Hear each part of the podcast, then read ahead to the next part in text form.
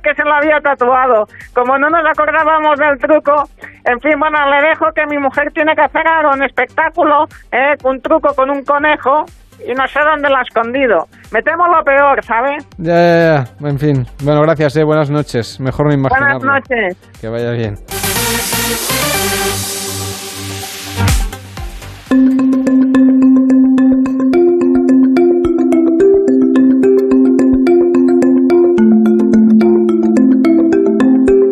10 y 10, a las 9 y 10 en Canarias, España, España lidera la vacunación contra el coronavirus en Europa y sin embargo también tenemos los peores indicadores de contagios por COVID. Seguimos por encima de los 700 casos de incidencia acumulada por cada 100.000 habitantes en los últimos 14 días. Unos datos que muestran un panorama de contraste, como la vacunación en el mundo, que avanza de manera muy desigual, en algunos casos por las estrategias de sus gobiernos y en otros porque la desigualdad que se manifiesta en otros ámbitos del desarrollo hace mella también en la vacunación. De hecho, la geopolítica está determinando la manera como se inmuniza a los ciudadanos de determinados países. Así, por ejemplo, lo pone de manifiesto un estudio conjunto de expertos del CIDOP, el Instituto de Salud Global de Barcelona y Global y de Ideograma. Nos acompaña Rafael Vila San Juan, que es director de análisis y desarrollo de IS Global y miembro de la Junta de la Alianza Global para la Vacunación. ¿Qué tal? Muy buenas noches. Buenas noches, ¿qué? Eh, contrasta muchísimo estas dos cifras, ¿no? Que tenemos por un lado que España parece que lo está haciendo muy bien en su estrategia de vacunación y sin embargo tenemos una incidencia y, una capacidad de contagiarnos muy por encima de lo que a priori debería ser. Pues sí, contrasta y en el fondo lo que podríamos mirar de alguna manera es el reflejo en el espejo británico, ¿no? Porque eh, Gran Bretaña iba por delante nuestro en la vacunación, ahora estamos más o menos al mismo nivel y también la introducción de la variante Delta lo que hizo fue una rapidísima expansión entre sectores de, población que en muchos casos se pueden contagiar aunque estén vacunados, pero que en cambio no desarrollan tanto la enfermedad o no ocupan tanto, digamos, las UCIs, ya que la enfermedad severa en los casos de vacunación está más, eh, más controlada de alguna manera, ¿no? Pero sí, efectivamente, tenemos unas vacunas, las que tenemos, que en ningún caso evitan el contagio. Esto lo sabíamos. Lo que sí hacen es que se desarrolle la enfermedad de manera menos severa. Y por lo tanto, lo que hay que ir es con cuidado. Seguimos sin haber controlado la pandemia, entre otras cosas por el apunte que, que, hacía, ¿no? En el sentido de eh, es que hay una parte del mundo que no está vacunada y por lo tanto por ahí pueden crecer variantes, por ahí pueden venir nuevos retos para nuestra sociedad porque hasta que no estemos vacunados todos la pandemia no estará controlada. Claro, esa variante Delta podría evolucionar hacia una nueva variante, como decimos, puede ocurrir en los países donde no se está vacunando a la población, pero no sé si también eh, lo desconozco completamente, ¿eh? si también podría darse entre países occidentales con un alto índice de vacunación, porque claro, la transmisión de esta variante Delta es tan alta que da la sensación que el virus tiene muchas más oportunidades de, de, de mutar, de, de, mejorarse. Sí, a ver, todos los virus mutan, todos los virus van buscando caminos para solventar barreras y por lo tanto sí, claro, en tanto en cuanto no consiguiéramos una inmunidad de grupo, que lo que viene a decir la inmunidad de grupo es hemos conseguido ese punto en el que el virus empieza a decrecer, es decir, ya no va a encontrar personas a las que contagiar, ¿no? Por eso hablábamos de inmunidad de grupo al 70% de personas inmunizadas cuando teníamos la variante de Wuhan, que tenía una velocidad de, de contagio pues de 3, ¿no? una velocidad de transmisión de 3, y ahora que tenemos una variante pues mucho más agresiva, mucho más rápida, se está hablando ya del 80 o el 85%, que son cifras elevadísimas, es decir, vamos a tener problemas para llegar al 90% de la población por muchísimas razones, ¿no? Por acceso, por eh, personas que no se quieren vacunar, en fin, toda una serie de cuestiones. Sí, se podría crear una variante en países occidentales con muchísima población vacunada. Ahora sería mucho más difícil que una variante de esas características pudiera contagiar de manera elevada a la población. Por lo tanto, nos da más, eh, de alguna manera tenemos más preocupación por una variante que pueda venir, pues porque no tenemos gente vacunada en África o en Latinoamérica, ¿no? Y que esas variantes al final los virus no conocen fronteras y acabaría viniendo y acabaría invadiendo. Aquí el, el panorama que tenemos ahora mismo delante nuestro lo más probable es que para toda Europa el escenario sea que la variante Delta acabe desplazando a todas las demás. Pero luego podría venir otra.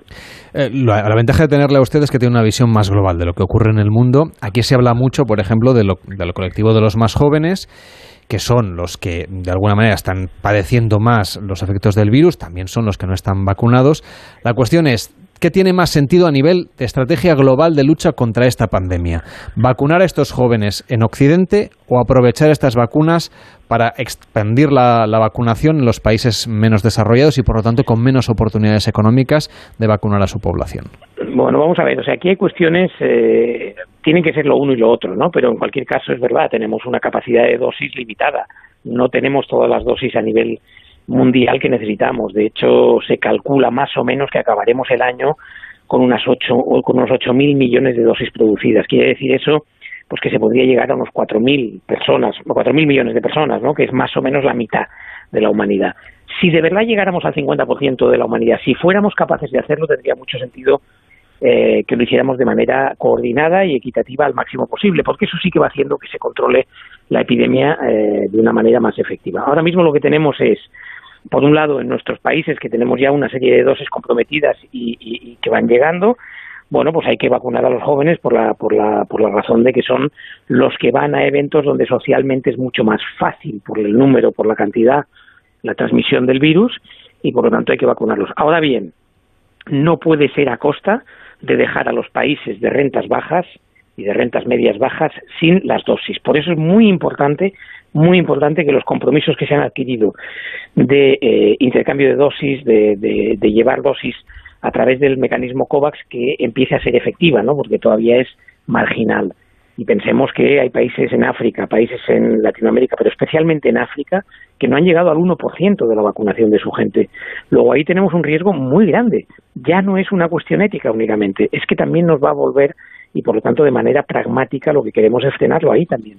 Es decir, que no solamente es una cuestión de justicia social, sino que incluso desde la perspectiva de lo que es eh, la preservación de la vida humana, deberíamos pensar en que ayudar a esos países a que tengan una estrategia clara y eficaz de vacunación, en el fondo redunda en beneficio también del resto de la población, incluso de la economía global. Totalmente. Es decir, mientras no podamos abrir fronteras a nivel internacional no vamos a recuperar todo el espectro de la economía global, ¿no? Y eso no lo vamos a poder hacer mientras haya pues una masa importante de la población mundial que no esté vacunada en otros en otros países, ¿no? Yo decía, a veces lo, lo, utilizo como ejemplo y sirve, ¿no? Hace 30 años pues nuestra seguridad podía estar mucho más comprometida si un conflicto en Afganistán eh, no poníamos tropas y no intentábamos frenar ese conflicto allá hoy por hoy nuestro, nuestra seguridad está mucho más amenazada si no somos capaces de frenar la epidemia en África, por ejemplo. ¿no? Y eso nos obligaría pues, a seguir manteniendo fronteras cerradas. La opción que hizo Europa en un momento dado, clarísima, de eh, vamos a comprar juntos, porque no podemos permitirnos el que una persona en Rumanía no la vacune al mismo tiempo que una en Alemania o que una en Portugal no la vacune al mismo tiempo que una en Italia, porque eso significaría el cierre de las fronteras interiores de la Unión Europea pues esa misma imagen hay que trasladarla a nivel internacional. Si no, es imposible que recuperemos la idea de un, mundo global con todas sus ventajas, también con sus inconvenientes, pero con todas sus ventajas. Hemos hablado de que para conseguir con esta variante Delta, que podría evolucionar, a esta inmunidad de grupo deberíamos llegar al 85%. Imaginemos ese, ese supuesto. A partir de ahí, ¿cómo se comportan los virus, lo que sabemos, para irse debilitando, haciéndose cada vez menos presente y, llegar a lo, que, a lo que aspiramos, ¿no? que es que esto se acabe convirtiendo, como hay otros coronavirus, en eh, casi en un resfriado, para entenderlos? Sí, vamos a ver, eh, todo el mundo, muchos de los oyentes, los que nos están escuchando ahora mismo, habrán oído hablar de la famosa R, ¿no? El R1, cuando R baja de 1, que R es la eh, velocidad de transmisión, ¿no? Y la, la, transmisión que genera una persona contagiada y, durante el tiempo en el que lo genera, ¿no? Cuando esa R, que en el caso de la variante de Wuhan era de 3, eh, pues estaba en marcha, lo que decíamos es, tiene que bajar de 1. Para que una cosa que suma 3 baje de 1, tienes que estar al 66%. Es decir, uno de cada, solo puede quedar uno de cada tres. Bien, eh, como las vacunas no eran efectivas al 100%, pues decíamos el 70%. Esa es la inmunidad de grupo. A partir de ahí, ¿qué pasa? Que el virus empieza a retroceder. Es decir, que una persona contagiada no contagia a otra persona, contagia un poquito menos. El virus eh, ya no es capaz de encontrar a otra persona. Bien, hemos de conseguir que bajemos ese R1, sea cual sea la variante que tengamos. En este momento la velocidad de contagio del virus Delta es de 6 y por eso llegamos a ese 80-85%. Como además las vacunas no son efectivas al 100%, pues tendríamos que pensar casi en un 90%.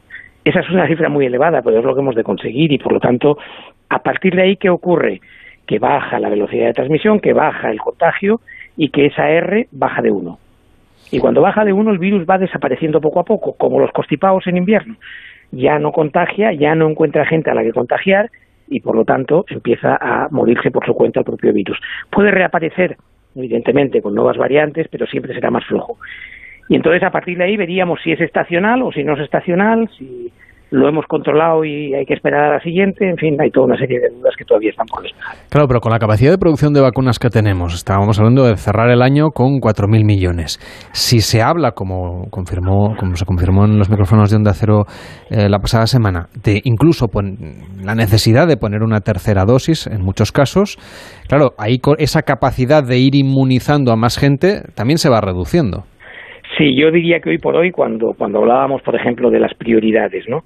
Hoy por hoy, a nivel científico, todavía no tenemos claro que sea una prioridad dar la tercera dosis. No lo tenemos para nada claro. Es mucho más importante controlar la pandemia a nivel mundial. Ahora bien, es evidente que a nivel comercial todo el mundo quiere conseguir nuevos contratos y se están ya lanzando esa hipótesis, pero es que no tenemos ni idea. Es decir, si lo que viene es una variante nueva que hace menos eficaces las vacunas que tenemos, no hay que dar una tercera dosis, hay que cambiar la vacuna y hay que dar otra. Y ahí entraríamos en ese, en ese argumentario.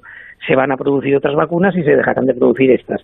Y por lo tanto tendremos dos niveles diferentes de vacunación. Si lo que ocurre es que estas vacunas que tenemos van perdiendo eficacia al cabo del año, entonces tendremos que pensar si es necesaria una tercera dosis. Y en principio lo primero que hay que plantearse es para todo el mundo o solo para las personas más a riesgo, o solo para aquellos que han perdido inmunidad. Luego todavía nos quedan muchísimas incógnitas para plantear que esa tercera dosis sea necesaria. Y en cambio, lo que sí sabemos es que necesitamos llevar las vacunas a estos países que no tienen. Por lo tanto, yo diría que las prioridades van por ahí ahora mismo. O sea, esa tercera dosis sería una versión mejorada de la vacuna.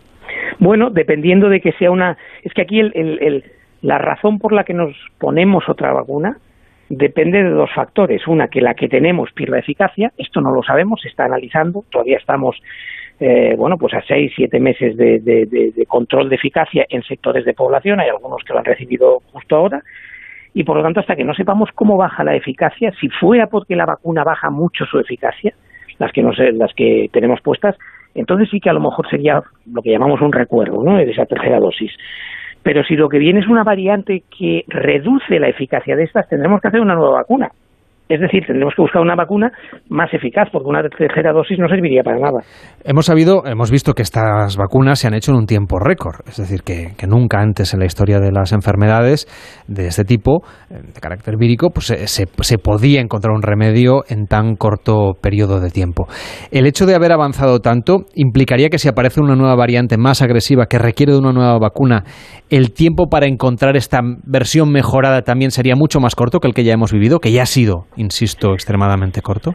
Sí, de hecho ya se está investigando sobre posibilidad de modificación de las actuales vacunas. Es decir, eh, en estos momentos la ciencia está trabajando eh, prácticamente lo que llamaríamos una carrera de Fórmula 1. ¿no? Y lo que sí sabemos es que las vacunas que ahora han salido, tanto las de adenovirus como las de mRNA, eh, las los dos tipos de vacunas son de una tecnología muy avanzada. Y una tecnología que no utiliza el virus entero, utiliza únicamente partes genéticas, luego eso es mucho más fácil de producir que no los cultivos de virus entero, que eso sí que llevaría más tiempo. Por lo tanto, sí, la respuesta es afirmativa, es decir, tardaremos menos en tener vacunas para una variante o mutación de este virus. Pese a, la, pese a la situación en la que nos encontramos y el, evidente descenso que, ha comportado en la mortalidad y en los contagios en la presencia de las vacunas y su uso, parece que el movimiento antivacunas eh, resiste ahí con mucha fortaleza. ¿Qué mensaje les trasladaría a usted? Pues desgraciadamente eh, tenemos la experiencia de que somos muy malos intentando convencer a los que ya son absolutamente creyentes de que las vacunas son un montaje comercial o que no funcionan.